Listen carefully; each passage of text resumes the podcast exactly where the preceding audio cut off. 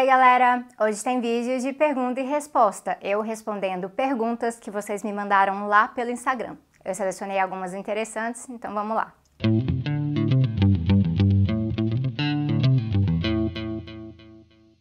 Essa pergunta é do My Boring Art. Vejo muita gente falar que o pessoal se queima lavando roupa suja no Twitter. Faz sentido isso? Realmente, né, gente, a militância do pessoal, eu inclusa, costuma bater muita boca no Twitter e nas redes sociais sobre coisas que acontecem dentro do partido e que tem repercussão para fora. No geral, eu acho que isso é saudável, é importante. Tratando-se de um partido amplo, que tem tendências internas, que tem independentes, em que não tem uma visão completamente única, sólida sobre absolutamente tudo, é normal que a disputa seja feita também com a sociedade, mostrando que, olha, há apoio nessa outra ala, nessa outra ala não há apoio, para tentar ganhar força para essas discussões internas. O que me perturba nisso aí é quando a coisa realmente parte para desonestidade, para acusações, para calúnias e para coisas muito sérias realmente que infelizmente a gente sabe que isso acontece. De gente que pega disputa política e transforma em disputa pessoal e aí acaba fazendo coisas que não deveria fazer, falando coisas na internet que podem prejudicar outras pessoas, ou até mesmo contando mentira e coisas assim. Mas aí eu acho que a gente está falando muito mais sobre como essas pessoas se comportam e muito menos sobre a importância de levar o debate aberto. Agora, lembrando que dentro do pessoal existem tendências internas, que são organizações que têm, por exemplo, centralismo democrático. E aí, nessas organizações, geralmente o debate é feito internamente e depois que há uma coesão sobre aquilo ali é levado para fora. Coisas de estrutura organizacional, né? A Ju Aragão mandou uma pergunta aqui que na verdade é uma sugestão de vídeo, pedindo para eu fazer um vídeo sobre guerras às drogas porque é um assunto necessário. Eu também acho que é um assunto absolutamente necessário, mas eu também acho que tem dois canais aqui no YouTube que fazem um trabalho muito bom trazendo essas temáticas, que é o Cifra Oculta, do meu irmão, Samuel Silva Borges, e também o Jornal Antijurídico do Igor Leone. Então, enquanto não sai um vídeo do Tese 11 sobre isso, vocês podem conferir os vídeos excelentes que existem nos dois canais tratando dessas temáticas, da questão de criminologia, da questão judicial e assim por diante. O Miroslav Gregorich, acho que é assim, né, que se fala, perguntou se a minha tese de pós-doc também será um livro, que ele amou se quiser mudar o mundo. Ah, eu fico super feliz quando vocês falam para mim que amaram se quiser mudar o mundo. Mas então vou explicar uma coisa. No pós-doc a gente não tem tese, né? então essa é a primeira questão de todas. O pós-doutorado, ele não faz parte de uma formação que nem você tem graduação, você vai fazer um TCC, uma monografia, e no mestrado uma dissertação, e no doutorado você faz uma tese. O pós-doc, ele é um estágio de pesquisa, ele pode ter produções diversas. Então, no meu pós-doc, eu estou trabalhando com artigos, com capítulos de livros, prefácios e coisas assim, mas, claro, estou fazendo uma pesquisa geral. Se eu achar que tem o suficiente, que dá para fazer um livro original, porque para fazer livro autoral, a gente tem que sentir que tem uma ideia, um argumento que realmente preenche aquele livro, e foi assim que eu escrevi os Sintomas Mórbidos e o Se Quiser Mudar o Mundo. Claro, aí vai depender de editoras, vai depender também de vocês, o interesse de vocês lerem sobre isso. O Felipe Ribe, 61, perguntou: Por que você defende o veganismo popular? Ele prega que todos parem de comer carne obrigatoriamente? obrigatoriamente. Não, isso é uma questão bem complicada, né, gente? O proibicionismo, ele não funciona para realmente você mudar valores e comportamentos na sociedade. Ele pode gerar repressão e essa repressão a gente sabe que é sempre seletiva. Não funcionaria. Há sim veganos que pensam dessa forma, mas veganos do veganismo popular, anticapitalista, pensando a partir da transformação na base, não pensam dessa forma. A nossa base de pensamento no veganismo popular é casar a luta antiespecista, pensando a libertação animal, junto com a libertação humana. Então, uma ponte muito importante para a gente é soberania alimentar. E tem um vídeo aqui de S de soberania alimentar no nosso glossário. A soberania alimentar permite que aí sim todas as pessoas tenham ao seu alcance uma maneira de comer que seja nutritiva, que tenha qualidade e várias escolhas. E com isso, com a nossa educação sobre a questão animal, sobre a importância de acabar com a exploração e a crueldade animal, a gente espera que mais e mais pessoas sintam que, olha, eu posso fazer essa mudança na minha vida também. Até porque, considerando no ritmo do agronegócio e com a questão da mudança climática, não há possibilidade de continuar consumindo carne dessa forma, ainda mais com o crescimento populacional que está projetado até o final do século. Para entender um pouco mais sobre isso, tem alguns vídeos aqui no canal, tem uma playlist, na verdade, e eu vou deixar aqui para vocês.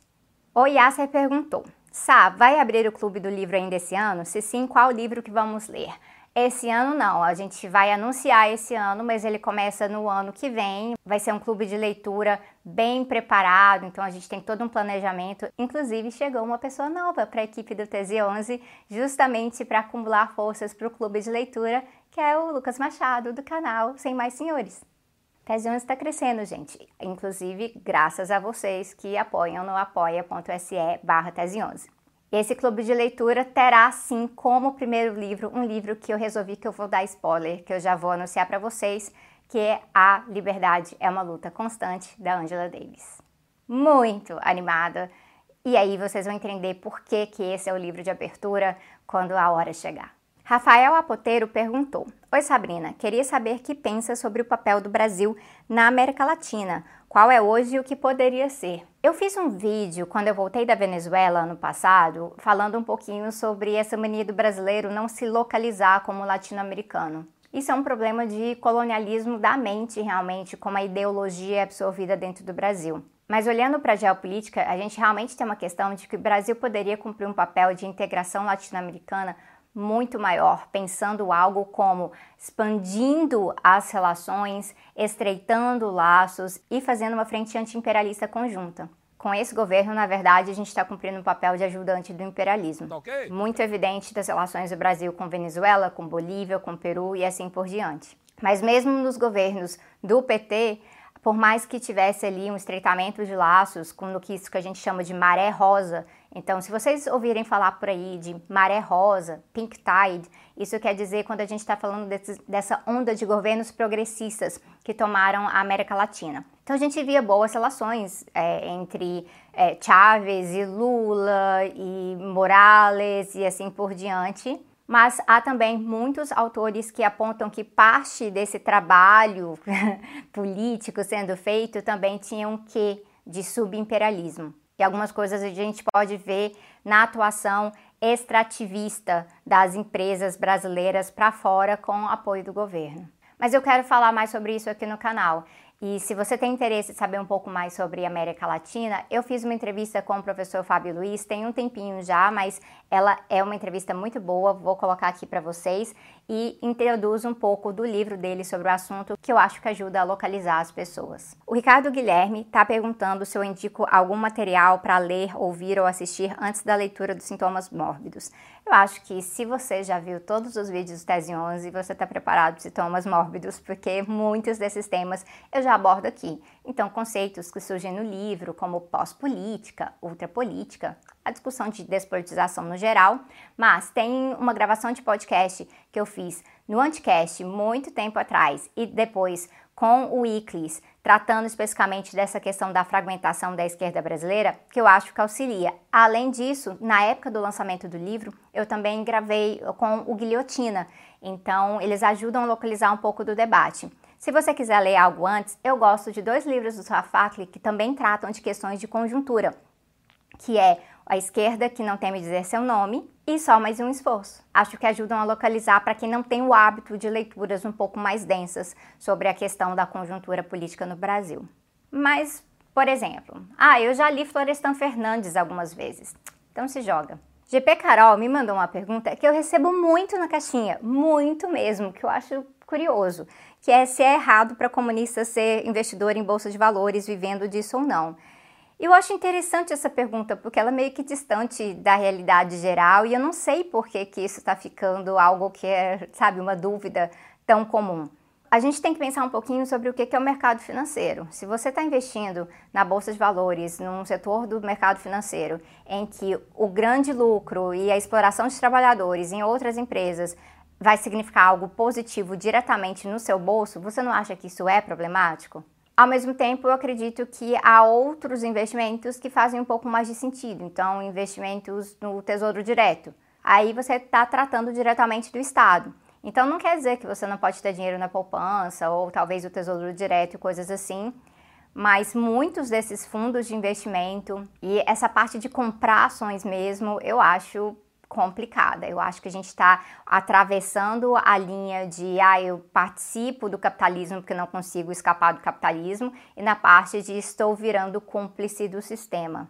E ao mesmo tempo, o que eu vejo é que isso faz um pouco dessa perspectiva neoliberal que está chegando de que todo mundo pode ser um investidor, você pode ser um investidor hoje, a gente te ensina, e algumas vezes até propagandas que aparecem antes dos meus vídeos falam essas coisas. E aí cabe a você questionar quem que está por trás dessas propagandas. O que que eles querem? Quando eles estão pagando influencer, que antes era influencer de né, lifestyle, de estilo de vida e coisas assim, para estarem falando que agora adoram investir em ações e coisas assim, por que, que eles querem que todo mundo passe a investir na Bolsa de Valores? E quem vai viver disso será plenamente um rentista. Outras pessoas vão fazer isso de forma complementar, pelo dinheirinho que guardou e economizou, mas aí a gente para para pensar, será que tem outras formas de fazer o seu dinheiro render para você não estar tá perdendo com a inflação, que não são parte direta do sistema? O Diego me perguntou quais são meus episódios favoritos de Doctor Who. Eita, gente, muito difícil. Eu acho que quase todo episódio com a River Song é um episódio favorito meu, porque ela é uma personagem que eu amo muito. Uh, inclusive o especial de Natal com ela, né, de os, os dois maridos de River Song, eu achei fenomenal. Eu gostei muito do especial de aniversário que teve tanto o Matt Smith quanto o David Tennant. E dessa leva mais nova, cara, o episódio da partição da Índia e o episódio da Rosa Parks, meu Deus, amei muito. Aí o de Caçar as Bruxas também ficou bom.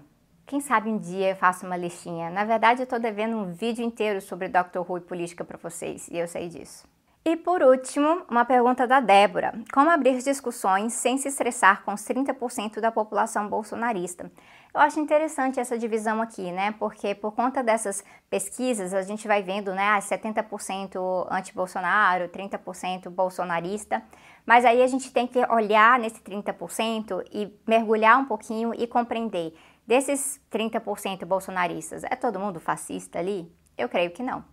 Tem muita gente por ali que passou por um processo profundo ideológico de realmente crer na ameaça do comunismo, na ameaça da ideologia de gênero e afins, e por conta disso acha que é o Bolsonaro que vai botar ordem. Então vem de um conservadorismo que tem outras raízes. Dependendo da pessoa, é realmente possível ter uma conversa, desconstruir algumas coisas. Se a pessoa tem um pouquinho de abertura para ouvir sobre dados, sobre ciência, você já consegue trazer alguns pontos. Mas eu também acho importante compreender que no processo de construir uma maioria social, a gente não vai conseguir convencer todo mundo. Muita gente vai acabar agregando para a luta, vendo na prática o que está acontecendo. Pense bem nas pessoas que votaram no Bolsonaro em 2018 e que hoje estão arrependidas e não votam nele nunca mais. Será que foi a gente convencendo um por um? Não, eles também viram pela realidade concreta o que é o caos de um governo Bolsonaro, o que é realmente a ameaça, o delírio forte que existe no Brasil hoje, que é do fascismo. Então, nesse sentido, nosso papel é buscar brechas de diálogo, respeitando também a sua própria autonomia, porque ninguém é obrigado a ficar ouvindo coisas que são opressoras, machistas, racistas, capacitistas, LGBTfóbicas, vindo de uma ala que é uma ala que é alimentada com tanto preconceito o tempo inteiro só em nome do diálogo. E entender que isso também é uma tarefa coletiva, então ter um pouco de paciência, às vezes passar o bastão, colocar outras pessoas para estarem nessa frente aí e mais do que tudo, garantir que essa galera que já migrou do campo bolsonarista migre de vez. Isso implica muita luta, implica inclusive em não pensar que a disputa política se resume à questão eleitoral de 2022. Tem muita água para correr debaixo da ponte antes das eleições de 2022 e tem muito desastre que a gente ainda tem que evitar. Não dá para pensar a política só a partir da urna. Bom, por hoje é isso. Não se esqueça de curtir, de comentar, ajudar a gente com o algoritmo. É muito importante, eu garanto. E eu vejo vocês em breve.